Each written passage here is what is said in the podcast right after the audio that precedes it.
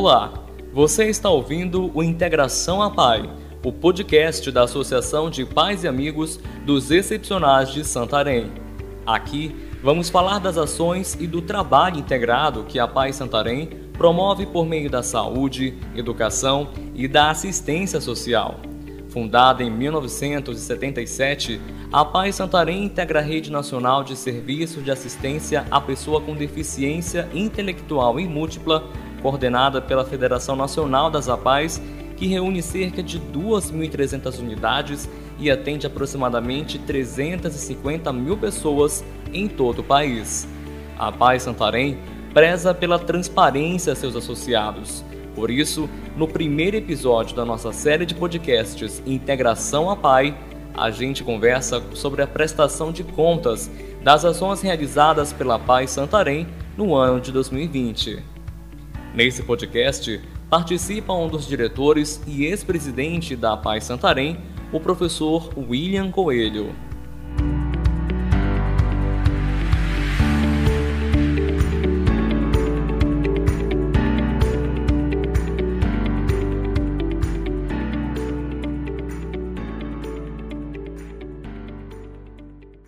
Professor William, muito obrigado pela sua disponibilidade em poder fazer parte desse projeto Integração à PAI, o nosso novo podcast que vem falar sobre as atividades desenvolvidas pela PAI. Mas aí, para a gente começar o episódio de hoje, eu queria que o senhor justamente falasse sobre essas atividades que a PAI desenvolve. E aí, falando também o porquê desse relatório. Nós fazemos parte do movimento apaiano de todo o Brasil e o de Santarém. A Pai de Santarém, como já viu aí, com seus 43 anos de existência, desenvolve ações hoje na área de, de assistência social de forma integrada, integral com a educação e a saúde. A PAI é uma organização do terceiro setor, sem fins lucrativos, voltada para o atendimento das pessoas com deficiência intelectual e múltipla e física. Então, nós trabalhamos com essas três áreas: a educação, a saúde e assistência social. Anualmente, a PAI tem que fazer uma assembleia de prestação de contas dos seus associados sobre o aspecto técnico, administrativo, financeiro, institucional, todos os aspectos que compõem a estrutura da PAI. Como organização social, a nossa fiscalização é feita pelo Ministério Público Estadual, a quem nós reportamos no cumprimento de obrigações. Mas é, a governança, vamos dizer assim, da PAI são os seus sócios, os pais e os associados. Então, essa assembleia que se realiza durante o ano, até 31 de maio, com limite máximo, é obrigação do nosso estatuto. Não é? Nós prestamos contas nessa assembleia de maio de 2021 dos trabalhos do exercício de 2020. E aí a gente consegue já ter uma noção, professor William, de, de todo o aparato, né, de toda a assistência que a APAI realizou durante esse ano de 2020 e já vem realizando nesses mais de 40 anos de atuação aqui em Santarém. O senhor fez colocações bastante interessantes em relação a esse relatório que foi apresentado. E aí essa atividade, esse, essa assistência social que a PAI vem realizando em Santarém, se deparou em 2020 com essa pandemia da Covid-19. Eu queria que o senhor explicasse um pouquinho para a gente como é que a PAI se organizou durante esse período onde a gente se deparou com decretos que suspenderam atividades que aglomerassem pessoas. Explique para a gente um pouquinho. Bom, no início foi muito difícil. Você sabe que foram suspensas as atividades de Santarém por duas vezes. Praticamente, nós ficamos do mês de abril até julho com pouca atividade. Conseguimos desenvolver alguma atividade remota na área de educação, mas muito pouca coisa. Então, nós perdemos praticamente a metade do ano de atividade. Né? Voltamos no segundo semestre com as atividades tentando recompor, mas foi difícil, porque havia duas situações. Uma, a preservação das pessoas que trabalhavam aqui, o grupo de funcionários, etc, etc. E outro, houve uma ausência, uma retirada dos usuários. As pessoas não apareceram, não apareciam, embora a gente tivesse mantido todas as indicações do, do protocolo de segurança sanitária, aquele negócio as pessoas simplesmente não compareceram. Se, se retiraram e nós ficamos com um pouco de dificuldade de produzir os programas. Mas gradativamente foram se aproximando, as coisas foram sendo, e hoje nós estamos, já no início do ano de 2021, praticamente voltando praticamente à normalidade, quase tentando atender realmente as metas que o programa saiu. Mesmo porque a PAI, a Secretaria de Saúde, é, considera, a Secretaria de Saúde, que a PAI é uma unidade de saúde, então ela tinha que ficar presente, aberta. É um pouco difícil porque não, nosso, nossa atividade é uma atividade específica que não comporta esse tipo de atendimento público diante do convite. Então, o mais razoável era que a PAI tivesse encerrado sua atividade por um longo tempo. Mas isso não aconteceu. Né? Aí tentamos contornar essas situações gradativamente, mas durante isso todo conseguimos efetivamente rearticular nas ações para consolidação, principalmente na área de saúde. Certo. E aí nessa questão da área da saúde, como o senhor bem colocou, da PAI como um, serviço essencial à saúde dos associados, é, o que mais o senhor destaca é que a PAI trabalhou em questão de saúde durante esse período de pandemia. Que segmento dessa área da saúde o senhor traz para a gente como algo que o senhor viu que teve um atendimento muito grande durante esse período? Se as coisas tivessem corrido normal, nós teríamos uma clientela, os atendidos ou usuários pleno. Como não houve, eles só se aproximaram muito devagar de volta para a PAI. Então, os serviços, todas as clínicas da PAI voltaram a funcionar. A clínica de crianças, através de uma clínica que tem aqui de especializada, os atendimentos de ortopedia médica, a clínica de fonoaudiologia, todas as clínicas, fisioterapia, hidroterapia, todas voltaram a funcionar devagar. Isso é um conjunto de ações. Tá? Também conseguimos ampliar os serviços na área de educação especial complementar, é, sala de música, é, atividades de jardinagem, é, outras atividades que a gente tem aqui de fisioterapia, que é estimulante. E nós temos uma clínica aqui muito interessante, que é uma clínica especializada em atendimento de crianças com deficiência intelectual, né? Esse é um serviço muito importante, nós temos uma médica que atende aqui e que é muito procurado. Então, vamos assim, num resumo, dizer, toda a, a programação, todo o objetivo da PAI, ele se desenvolveu com certa dificuldade, não atingindo as metas que a gente tinha previsto, mas ele se desenvolveu porque ele tem que ser feito de forma integrada. Né? Permitiu, por exemplo, nós contratarmos, aumentarmos o quadro técnico da PAI numa escala bem significativa, é, algumas instalações para poder atender esses serviços. E aí, consonante esse período de suspensão, as escolas também pararam de funcionar. No caso da, do segmento educação oferecido pela PAI, como é que vocês atuaram durante esse período do ano de 2020? Veja o seguinte, na PAI é, tem um negócio chamado educação especial. Ela difere completamente da, da escola normal. O que nós fazemos? Nós recebemos aqui os alunos no contraturno. O aluno tem que estar matriculado lá na escola regular e frequenta a PAI complementarmente. Então, a ideia é que o governo possa absorver todo esse alunado e ele vem para a PAI só de forma complementar. Como nós ficamos sem pessoal, com a retirada, a prefeitura tirou os funcionários daqui, nós ficamos bastante reduzidos. O que, é que nós fazemos na área de educação? Só as atividades é, especiais de, de projetos. Dança, esporte, jardinagem, música, isso nós fazemos. Né?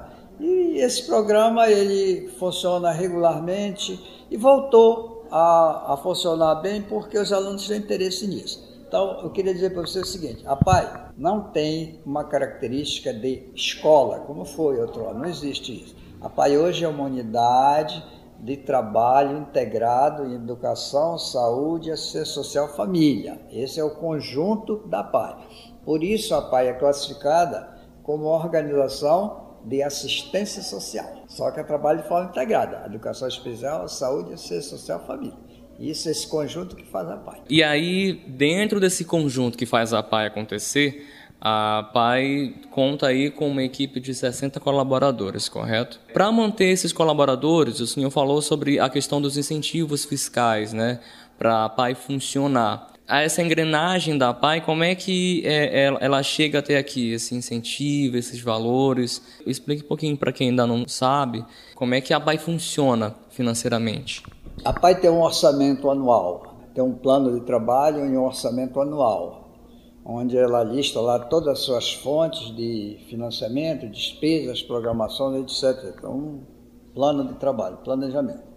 Bom, a questão dos incentivos funciona assim. As empresas depositam diretamente o valor do incentivo que ela se compromete na conta da PAI. Só depois de depositado é que o Ministério da Saúde autoriza a liberação do recurso dentro do projeto que ele aprovou, para ver se está tudo ok, aí todas as providências de conta, etc. Isso é uma das fontes da PAI.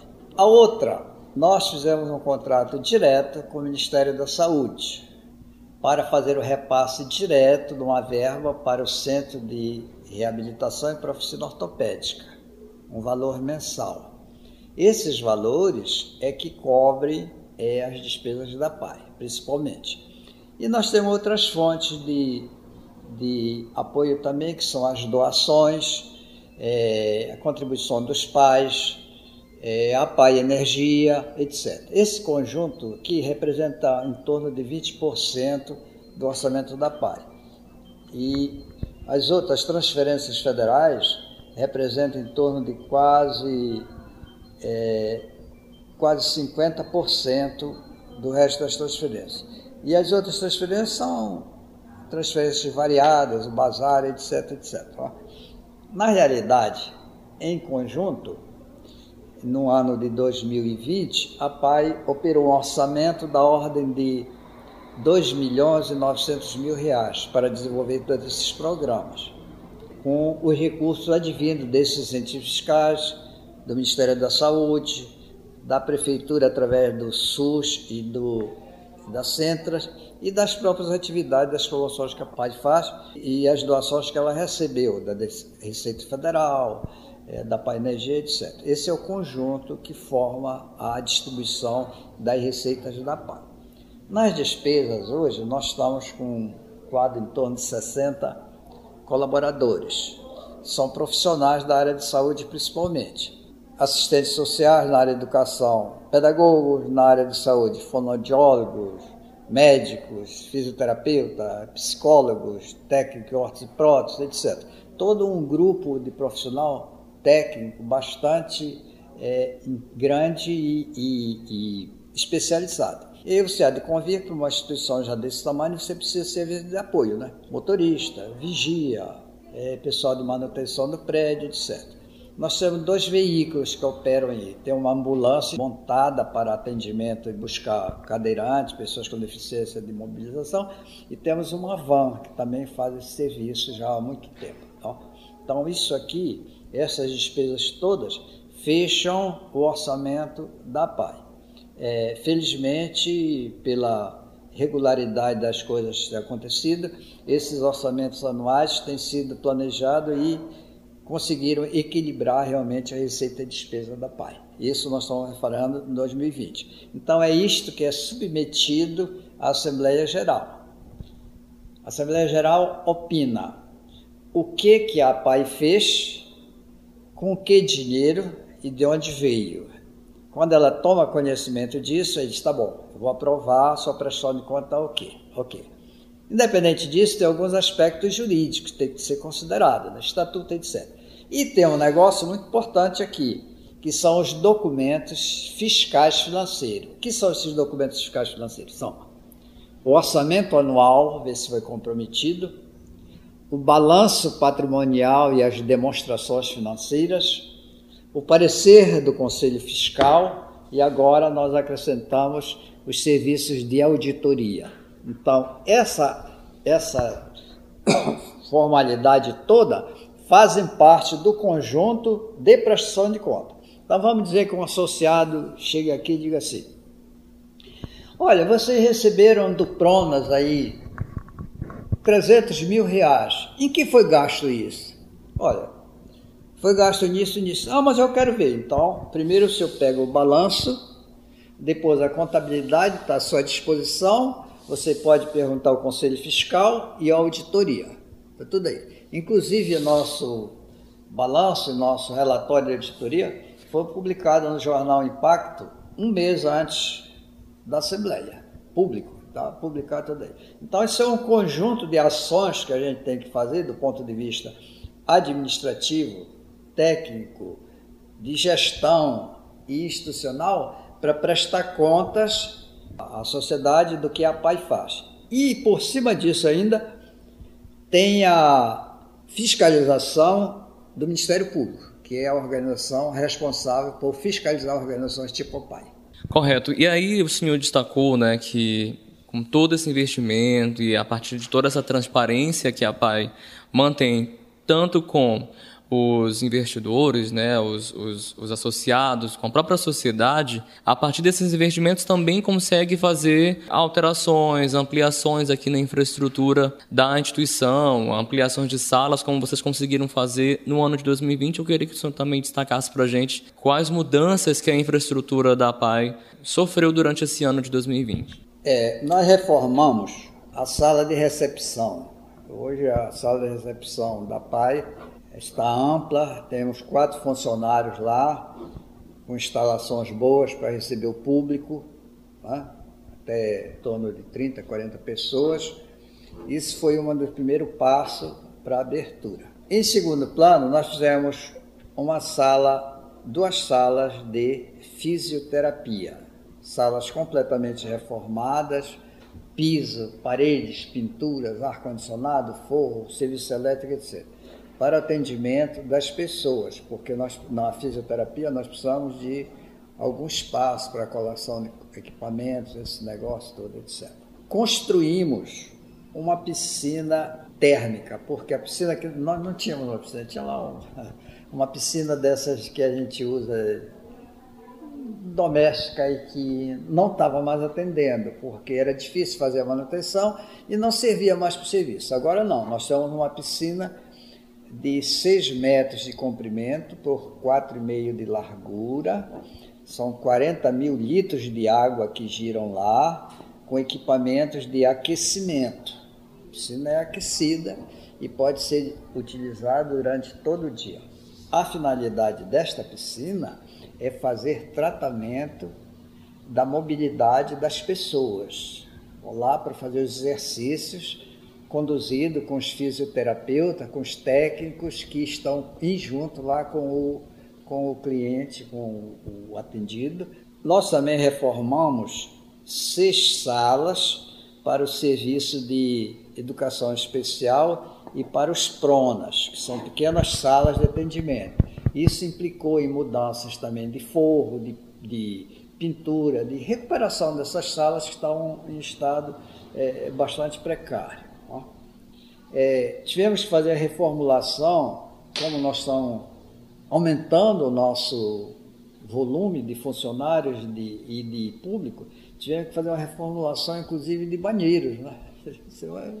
Uma população maior, você demanda um número de banheiros. E sabe que fazer um banheiro é quebrar, recompor, hidráulico, elétrico, não sei o que, todo esse negócio, isso é, demanda dinheiro construímos, reformamos dois consultórios médicos, consultório de ortopedia e um consultório para médica de neuropediatria. Te São dois consultórios médicos, uma sala de enfermagem. É, entrou também aqui a reforma da sala de teste da ortopedia, o almoxarifado da ortopedia. Esses foram o, os serviços principais.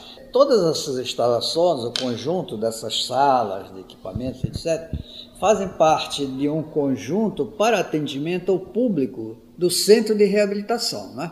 São uma infraestrutura montada para atender isso. Como nós tínhamos assumido perante o Ministério da Justiça, da, da Saúde, de que a nossa infraestrutura, nós oferecíamos a infraestrutura para a instalação do céu. Né? O SER entra com pessoal, equipamentos, etc. Mas nós precisamos ter as bases. Então, houve necessidade de reformulação de todas essas instalações para poder fazer funcionar o centro de reabilitação e os programas do Pronos e a e a oficina ortopédica. Correto. Eu queria que o senhor ressaltasse para gente sobre as empresas privadas que apoiam essa grande causa que é a PAI, mais especificamente aqui em Santarém. Quais são essas empresas privadas que dão esse apoio, esse aporte financeiro também para a PAI além do poder público? Sediado em Santarém, dentro desses programas, foi só a Gazin. E o outro que nós podíamos mencionar é a seguradora do Banco do Brasil. Tá? Esses dois, essas duas empresas estão de alguma forma sediadas em Santarém. A Gazin tem lojas aqui e o Banco do Brasil opera em Santarém com suas agências. Né? Essas estão diretamente envolvidas.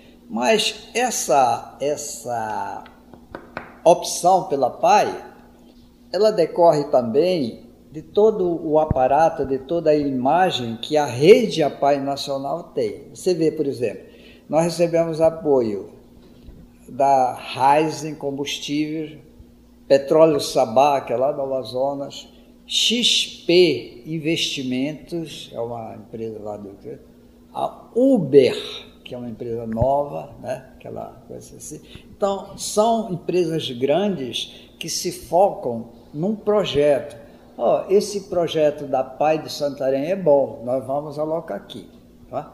Como poderiam ter alocado em outra empresa, outro projeto, mas não, eles alocaram a gente. Isso dá para a gente um trabalho muito grande de captação, porque além de receber esse dinheiro, nós temos que prestar conta, justificar ele tanto perante os usuários, perante a sociedade, mas também perante as empresas, para que eles vejam que é, a, co a colaboração deles para esse projeto valeu a pena. Porque na realidade o que acontece? Isso é dinheiro do imposto de renda.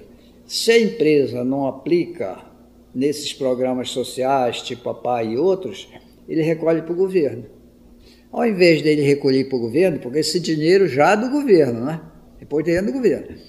Ao invés dele recolher direto na Receita Federal, no Tesouro, para o governo federal, ele disse: não, eu quero fazer a seguinte opção: eu posso tirar 5% e eu vou aplicar na PAI e outras e outras instituições. Então, de alguma forma, é uma estratégia e uma filosofia que a empresa tem de prestar um serviço social em caráter bem amplo.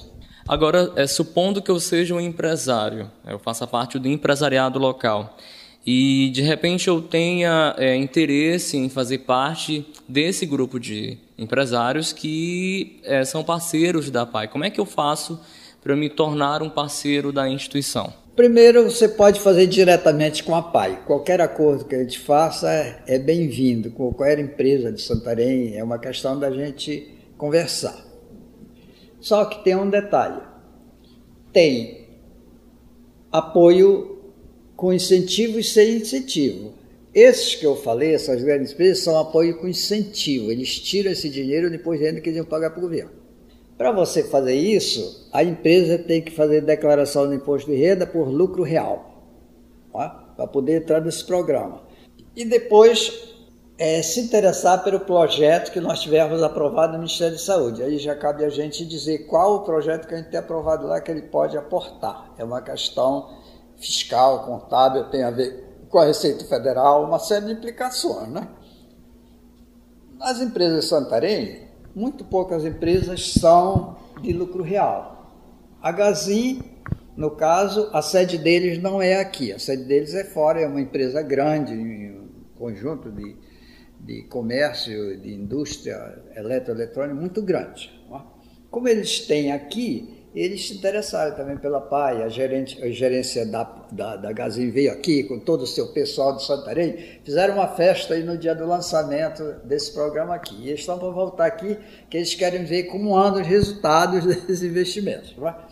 Agora, para as empresas de Santarém, que normalmente são empresas de pequeno e médio porte, essa colaboração teria que ser direta com a PAI, através de uma doação, alguma coisa. Mas não pode ser através de incentivo fiscal, a não ser que eles sejam, declarem imposto de renda pelo lucro real. O que pode acontecer, que é mais interessante, é que as pessoas, dono dessas empresas, que normalmente também pagam imposto de renda, ao invés deles pagarem todo para o governo federal, eles podem também destinar uma parte desse imposto para as organizações sociais através do Fundo Municipal da Criança e do Adolescente, ou do Fundo do Idoso, ou do Fundo da Pessoa com Deficiência Física. Estes fundos são criados por lei municipal e são atendendo eh, a legislação. E eles precisam ser. Um, um, fundo que eu sei que está organizado e apto a receber essas doações é o Fundo da Criança, do, do, o Fundo Municipal da Criança e do Adolescente. O que, e nós participamos desses também. O que acontece? O fundo recebe esse dinheiro, apropria. Aí, algum tempo depois, ele declara que tem tanto para projeto de organizações sociais. Então, as organizações sociais, tipo a PAI, vai lá e se candidata. Olha, eu tenho um projeto aqui, vamos dizer que o limite seja 30 mil reais. Eu quero equipar uma sala de fisioterapia, assim, eu preciso disso, disso e disso. Esse projeto é submetido ao conselho do fundo e se ele aprovar, o fundo vai financiar esse projeto. Ó. Há uma certa burocracia, mas isso já está acontecendo em Santarém, é a contribuição para o fundo da criança e do adolescente. Eu sei que está funcionando. Os outros eu não sei se já estão regularizados para aí. Esse é o melhor indicador que você tem para o setor empresarial, dono das empresas, para contribuir com as organizações sociais. Porque aí não é só a PAI.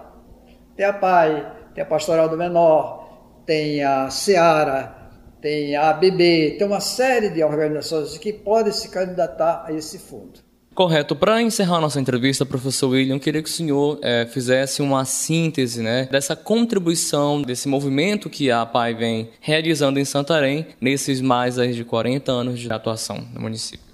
É, é meio difícil, porque é uma história de 40 anos, né? Isso passou por muitas pessoas aqui. Eu vi o Mar Frazão, que faleceu há algum tempo atrás. Ele foi o fundador da PAI, junto com outros amigos dele. as rapazes do Brasil todo foram mais do que uma organização é, formal, ela é produto da cooperação entre pessoas. A primeira PAI fundada no Brasil foi no Rio de Janeiro e foi fundada porque a pessoa tinha um deficiente um deficiente intelectual na família e não achava como ter assistência e saiu em campo e fundou a primeira PAI. E o negócio foi tão bem feito, tão bem conduzido, que gerou a rede APAI hoje de quase 2.300 organizações em todo o Brasil. Né? A APAI de Santarém, como você vê, a gente goza do privilégio de ter uma ampla área, né? instalações grandes, se não novas, pelo menos adequadas ao atendimento. Isso se deveu ao esforço e à visão dos primeiros fundadores da PAI. Depois, o governo do estado, que foi que praticamente manteve durante a prefeitura durante muitos anos a própria APAI. Então a APAI começou a dar alguns passos para se tornar adulta e caminhar seus próprios pés. Para isso a APAI teve que migrar no sentido de se profissionalizar. Há de convir que você ter hoje 50 técnicos formados em universidade na área de saúde, etc., isso exige um trato administrativo, profissional, etc., não é mais nada muito pessoal, muito colaborativo, né? é uma organização.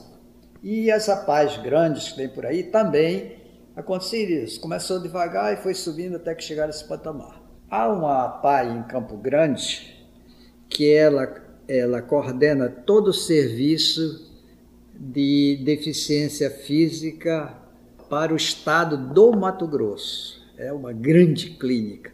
E por aí nessas cidades todas, tem, hoje em dia todos estão tendo clínicas para atendimento de saúde para o deficiente, não é? porque é parte do conjunto. Assistência social, a educação, a saúde e a família. Esse conjunto que permite você dar um apoio à reabilitação, à continuação da vida tendendo ao normal dessas pessoas que têm dificuldade. Esse tem sido o nosso trabalho.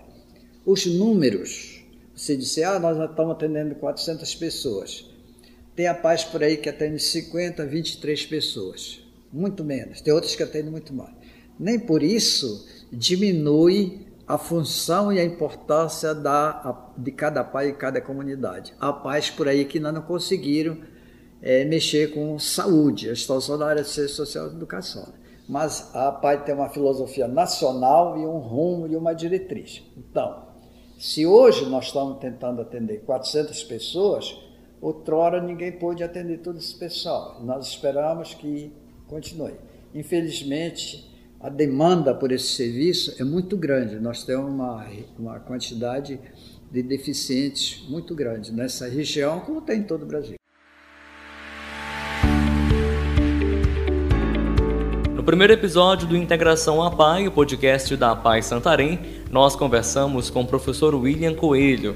Ele é um dos diretores e ex-presidente da instituição e, além de destacar o relatório de atividade 2020, falou ainda sobre as contribuições da APAI Santarém nos últimos 40 anos. Professor William, muito obrigado pelo bate-papo. Eu que agradeço. E a PAI continua de portas abertas para receber seu apoio, sua colaboração, a gente possa dar continuidade na nossa missão, que é tratar das pessoas com dificuldades, com deficiência, seja física, seja intelectual. E se você que nos ouve quer saber mais sobre a Pai Santarém, acesse o site santarém.apai.org.br. Obrigado pela sua companhia e até os próximos episódios.